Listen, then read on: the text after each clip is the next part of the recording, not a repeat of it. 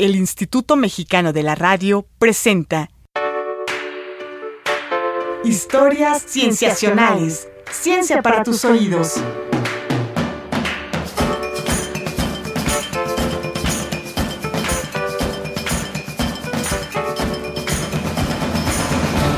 Bienvenidos a Historias Cienciacionales. Mi nombre es Víctor Hernández.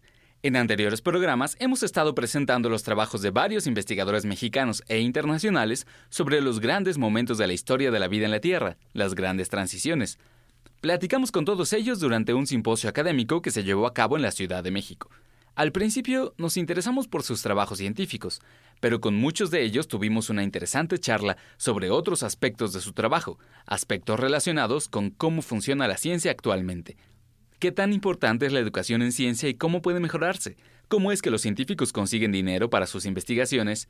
¿Y qué tan progresista es el ambiente científico al respecto de equidad de género? En este episodio, todos esos serán nuestros temas. El primer contacto que tenemos con la ciencia suele ser en la escuela. Para muchos científicos, este primer contacto fue el decisivo para la carrera que eligieron. Por eso, para la comunidad científica es tan importante la educación en ciencia. En nuestro país, después de las reformas de la década pasada, sigue habiendo muchas críticas al respecto de cómo se enseña ciencia en la educación básica. En un informe publicado por el Instituto Nacional para la Evaluación de la Educación en el 2012 y que se puede encontrar en línea, se incluyen críticas que señalan que, por la forma en que se enseña en el aula, la educación en ciencia puede promover el enciclopedismo y la memorización, es decir, que los alumnos aprendan de memoria algo que, una vez pasado el examen, olvidarán. Sin embargo, hay quienes están convencidos de que una educación científica alejada de la memorización es posible, y que esa formación puede ser útil incluso a quienes no vayan a dedicarse a la ciencia. Recientemente, platicamos con Bruce Alberts, un investigador de la Universidad de California en San Francisco. Él es un reconocido bioquímico no solo por sus aportes a la investigación básica, sino porque es autor de uno de los libros de texto más usados en las carreras de ciencias biológicas, además de haber sido editor general de la revista Science, una de las dos más importantes en la ciencia mundial, así como presidente de la National Academy of Sciences, la Academia Nacional de Ciencias, que es la organización científica más importante de Estados Unidos. Bruce Alberts ha dedicado mucho tiempo y esfuerzo a tratar de mejorar la forma en que se enseña ciencia en su país y en otras partes del mundo. Los Estados Unidos están en medio de una gran revolución de propuestas de lo que creemos que la educación de la ciencia significa. La vieja idea de la educación de la ciencia es, para mí, que hay que aprender todos los datos que los científicos han descubierto. Sabes que la Tierra gira alrededor del Sol, un cierto número de días y muchos más detalles. Creo que la nueva forma de pensar sobre la enseñanza de la ciencia es que queremos que todos sean capaces de pensar de manera científica. Esto es, buscar la evidencia y usar la lógica y tomar decisiones en su vida. Y el problema de la educación científica, según Bruce Alberts, también es un problema de cómo se presentan los grandes temas de la ciencia. ¿Por qué son tan fascinantes para un científico y rara vez para los estudiantes? Yo veo toda mi vida como una manera de resolver problemas interesantes. En este momento, mi nuevo problema es, yo creo que la manera en que enseñamos a los alumnos jóvenes sobre la célula es terrible. No sé en México, pero en Estados Unidos, los jóvenes de 12 años, cuando se les enseña sobre las células, es algo totalmente aburrido. La célula es una caja y tiene todas estas partes con sus nombres y memorizas lo que hacen y no es nada interesante. Entonces piensas que la célula es la cosa más aburrida del universo, cuando es la cosa más increíble. Pensar cómo la célula se replica no es ni siquiera discutido.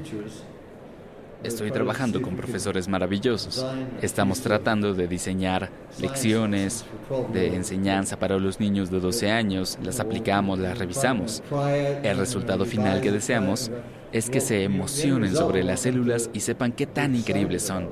Que, que yo estoy hecho de células.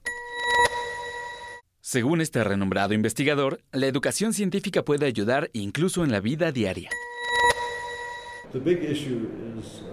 La gran cuestión en la educación de la ciencia es que permite a los adultos ser funcionales en sus vidas y resolver problemas todos los días de su vida y en su trabajo también. Muchas de las cosas que sabemos es que no hay respuestas correctas, así que la memorización de todos estos datos no es educación. Tú puedes usar Google para buscar todos los datos y obtener la información en tres segundos. Pero tener un intercambio es una manera de educación.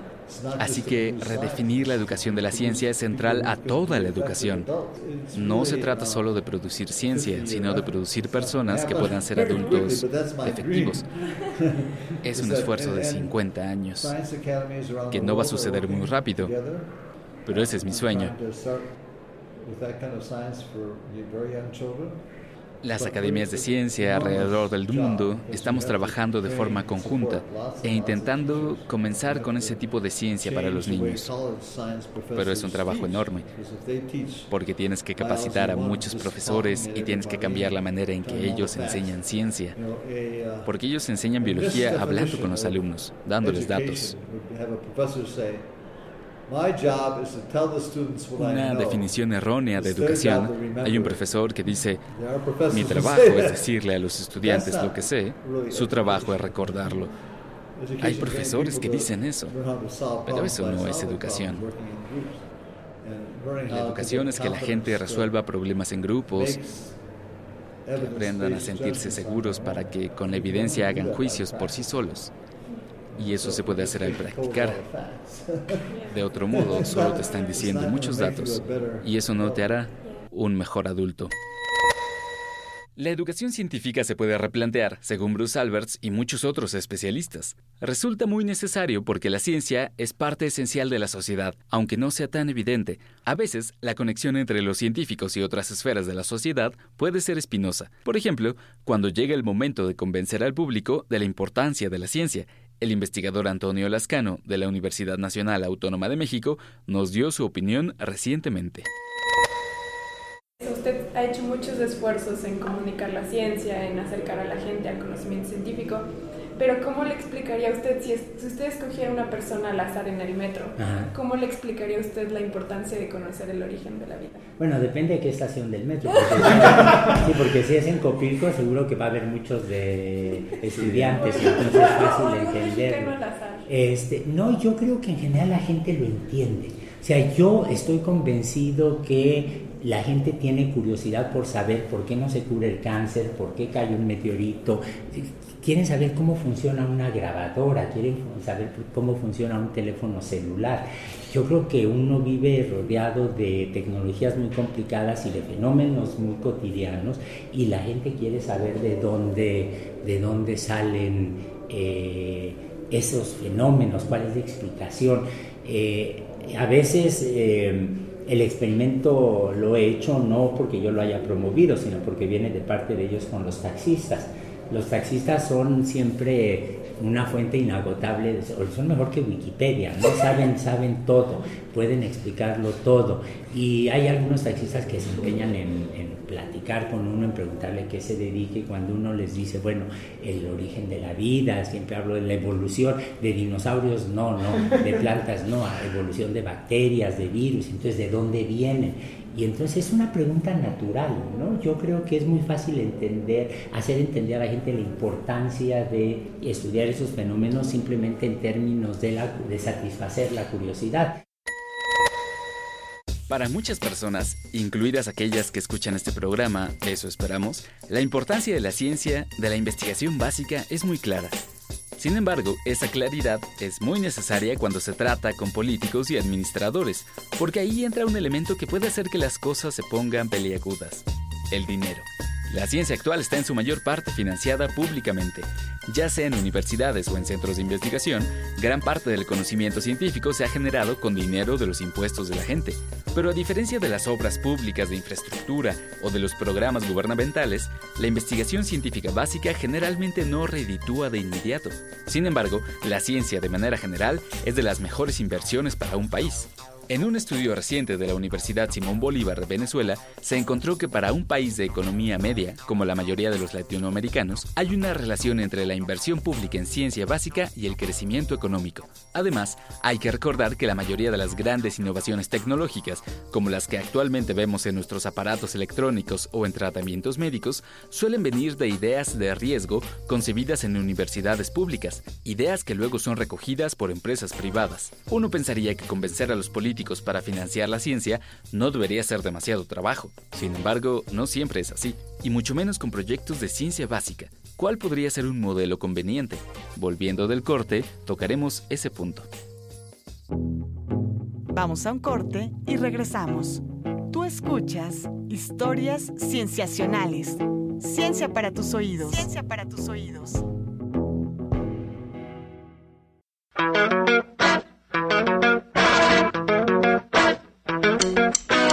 Estamos de regreso en Historias Cienciacionales. Ciencia para tus oídos. Ciencia para tus oídos. Estamos hablando de diferentes aspectos sociales del quehacer científico. Nos quedamos en particular con cuál podría ser un modelo de financiamiento conveniente para la ciencia básica. Aquí la opinión de Iñaki Ruiz Trillo, investigador de Biología del Desarrollo que trabaja en la Universidad de Barcelona, España, y con quien platicamos recientemente. Bueno, afortunadamente en Europa eh, se decidió crear el European Research Council y, lo que hace es financiar sobre todo investigación básica y, de riesgo. Entonces, eh, ¿Riesgo cómo? Que no es, no, es una investigación que sabes seguro que te va a salir, ¿no? O sea, que hay un cierto riesgo, te puede salir o no te puede salir. ¿no? Y entonces, eh, esto normalmente la, la financiación nacional española no le gusta este tipo de proyectos tan arriesgados. Pero Europa tiene un, tipo de proyectos que es muy competitivo porque solo se consigue el 10% de la gente, pero que es específicamente para proyectos eh, de alto riesgo, pero con alto potencial también. ¿no? Eh, ciencia básica, únicamente ciencia básica. Entonces, gracias a, esto, pues hay muchos investigadores de, Europa, sobre todo de países con menos financiación, como España, Italia y, Francia, pues están aprovechando cuando pueden pues, conseguir becas de y entonces tienes cinco años de financiación. Aquí en México hay diferentes impresiones sobre las condiciones para hacer ciencia. En general, el problema no es la estabilidad laboral, al menos como lo cuenta Luis Delalle, investigador de biología molecular en el Centro de Investigaciones y Estudios Avanzados en Irapuato, México, y quien ha tenido la oportunidad de contrastar las condiciones de los científicos en México y en otros países. Curiosamente, las condiciones eh, en las cuales trabajamos los científicos mexicanos son muy buenas eh, no quiere decir que, no te vamos a estar en mejores condiciones, ¿no? Pero eh, con respecto a las condiciones de otros científicos, por ejemplo, de Estados Unidos o de Europa, tenemos una serie de condiciones, por ejemplo, que, no tenemos que rentar un espacio a la universidad o al centro de investigación donde trabajemos. ¿no? Este, se nos contrata y por ello tenemos derecho al espacio de trabajo ahí. Los estudiantes en México este, reciben una beca del gobierno lo cual quiere decir que no tenemos que nosotros los investigadores buscar por fondos este, para sostener los estudiantes. Entonces, esas son una serie de cuestiones este, que realmente son muy privilegiadas de, nuestra condición en México y que pues hay que aprovecharlas. Sin embargo, hay una dolencia que aqueja a la investigación científica en nuestro país, sobre todo cuando es financiada con fondos públicos. Esa, más, yo creo que o sea, la falta de presupuesto, pues siempre, ¿no? Siempre vamos a querer más dinero, ¿no? pero la burocracia que tenemos para gastar el dinero es yo creo que lo que más nos, este, nos afecta en la ciencia. ¿Por qué? Porque hay una desconfianza brutal de las autoridades hacia los, no sé si exclusivamente hacia los investigadores, pero ese es yo creo que el principal problema. Este, si me estaba en particular, pues somos este, una dependencia federal descentralizada.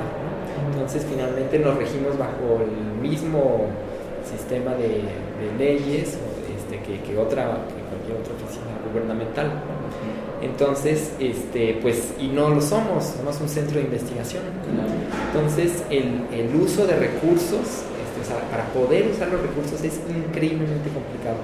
Tengo un colega, por ejemplo, que dice que para poder importar este, cosas de Estados Unidos, va mejor importar Kalashnikovs, porque dicen, no, no, las armas pasan facilísimo, pero no vayas a pedir un reactivo porque tarda muchísimo. Entonces dice, mejor importo Kalashnikov, meto los reactivos dentro de las armas, ¿no? Y esas van a pasar sin ningún problema, es, este, evidentemente, pues es, está siendo irónico, ¿no?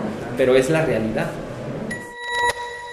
Luis Delalle es de la opinión que para entablar un diálogo más fructífero con los políticos y los administradores, los científicos deben ser críticos consigo mismos. Se necesita tanto que los políticos tengan una cultura científica básica, como que los científicos puedan saber cómo acercarse a la política. Esta brecha ocurre tanto en México como en otros países, como bien lo sabe Bruce Alberts. Uh, es fácil conectar a científicos con científicos entre países, porque ellos, alrededor del mundo, los científicos tienen valores en común y una manera similar de pensar. Todos crecimos con esta cultura científica de que no puedes hacer ciencia a menos que seas escéptico de lo que alguien dice y que quieras probarlo, buscar evidencia. Esa es la forma en que la ciencia opera. Y hemos descubierto que cuando conectamos científicos alrededor del mundo, todos están inconformes con sus gobiernos por las mismas razones. Fuimos a Irán en el año 2000, cuando yo era presidente de la Academia de Ciencias. También hay una Academia Nacional de Ingeniería y todo este tipo de científicos iraníes de alto nivel que estaban hablando entre ellos. Observamos que están inconformes con sus gobiernos por las mismas razones que nosotros con el nuestro. Los gobiernos, por lo general, toman decisiones a corto plazo en todo el país. La gente con recursos ve los resultados a corto plazo, pero a largo plazo son malos para eso. Todos deberían pensar como una madre o una abuela. Ese es el problema. Si quieres tener mejor sociedades, las mujeres son mejores en esto que los hombres. Si quieres tener buenas sociedades, piensa a largo plazo. De otra forma estamos yendo en todas las direcciones erróneas. Estas palabras de Bruce Alberts nos permiten comprender cómo es que los científicos y los políticos deben trabajar de forma conjunta. La información de la ciencia permite generar reformas públicas que benefician a todos, y mucha de la actividad científica está directamente regulada por las leyes de cada país. Ahora, un enorme y muy importante porcentaje de la actividad científica en el mundo entero se beneficia del dinero público, es decir, de una parte de los impuestos que todos pagamos. Si nuestro dinero, el dinero de todos, se está invirtiendo en personas que día con día investigan a la naturaleza, es lógico esperar que nos veamos representados en el quehacer científico. Entonces, ¿por qué hay tan pocas mujeres en ciencia si las mujeres también pagan impuestos? Esa es una pregunta muy importante en la ciencia actual. Las mujeres están subrepresentadas en la investigación científica de todos los países del mundo. De acuerdo con un reporte de la UNESCO del 2014, las mujeres constituyen el 30% de todos los científicos del mundo. Más aún, el número de científicas cambia a lo largo de las carreras en ciencia, pues mientras el porcentaje de hombres y mujeres de ciencia tiende al equilibrio en áreas como la biología, la química o los servicios de salud, la desproporción entre los géneros es impactante en ramas que tienen que ver con la física, la ingeniería o las matemáticas. Otra gran tendencia es que los números de representación de género son balanceados en las etapas elementales de educación, pero cuando se comienza a especializar el nivel académico, las mujeres pierden terreno en todas las áreas científicas. Un fenómeno que se ha ejemplificado como si se tuviera una fuga de agua en las tuberías. Leslie Lusco, una investigadora de evolución humana en la Universidad de California en Berkeley, nos compartió recientemente una experiencia personal que tuvo al competir por un puesto de trabajo con otro investigador y que resalta el papel de los estereotipos de género en la ciencia. Cuando me entrevistaron para mi primer trabajo en la planta académica, de hecho, le habían ofrecido el puesto a dos de nosotros. Cuando me entrevistaron, yo evité específicamente hablar de mi vida personal, porque eso podría pensar que me quitaría tiempo para mi práctica científica. Pero el otro candidato, el otro al que le ofrecieron el trabajo, trajo a su familia a la entrevista. Y todos pensaban que eso era una victoria para él, porque mostraba que era afectivo y cariñoso y que sabía educar. Pero si yo hubiera llegado con mi bebé, y mi esposo, seguro que no me hubiera conseguido el trabajo. Definitivamente hay una doble moral. Y eso me hace preguntarme cosas. La maternidad es una relación muy valorada, que por alguna razón define más a las mujeres que la paternidad define a los hombres. Define más a las mujeres de lo que la paternidad define a los hombres. Y yo creo que eso es triste porque viviendo la experiencia yo misma puedo decir que claro, ser madre es genial, pero ¿sabes qué? También soy otras cosas. Esta historia de Leslie Lusco es más común de lo que pensaríamos. Si bien es cierto que en la actualidad las mujeres de ciencia continúan conviviendo con tratos sexistas, en el pasado la situación era todavía más complicada. Por ejemplo, la primera mujer en ganar un premio Nobel, Marie Curie, estuvo a punto de no ser galardonada simplemente por su condición de género. ¿Cuáles han sido las experiencias de aquellas que han tenido que construir su camino académico a contracorriente? Evelyn Fox Keller, investigadora del Massachusetts Institute of Technology en los Estados Unidos, ha tenido una carrera que ha pasado por la física, las matemáticas, la biología molecular y la filosofía de la ciencia. Tuvimos oportunidad de platicar con ella recientemente y nos contó cómo fue para ella estudiar física a mediados del siglo pasado, en una decisión que tuvo algo de azarosa en el momento. Resultó que me licencié en física por casualidad. Necesitaba elegir una licenciatura y estaba leyendo libros muy interesantes escritos por George Gamow. Un día fui a una fiesta y me preguntaron cuál era mi licenciatura y les dije, oh, tal vez física. Y me dijeron, las chicas no pueden hacer física. Y yo dije, ah, no. Así que tal vez había un poco de reto, pero no era la intención de ser una física. Mi intención era ser psicoanalista y quería licenciarme en física para después poder irme y hacer lo que quisiera. Pero las circunstancias tomaron control y terminé uh, yendo a un posgrado en física. Y me enamoré de la materia. Pero aquel era un tiempo en que las mujeres no eran bienvenidas en el campo. Me sentaba en una clase de 100 alumnos y había un círculo de asientos vacíos a mi alrededor. Todos estaban esperando a ver lo que pasaba conmigo. Se acercaban y me decían, ah, con que quieres ser una física teórica. De vez en cuando llega una chica que quiere hacer eso, pero no dura mucho. Así eran las cosas. Y era muy desalentador. Era extremadamente desalentador. Momentos como este hicieron que Evelyn Fox Keller se interesara en las cuestiones de género en la ciencia, un tema al que le ha dedicado buena parte de su carrera y sobre el cual ha escrito libros. Sobre todo se ha planteado preguntas filosóficas sobre el lenguaje masculino usado en la ciencia.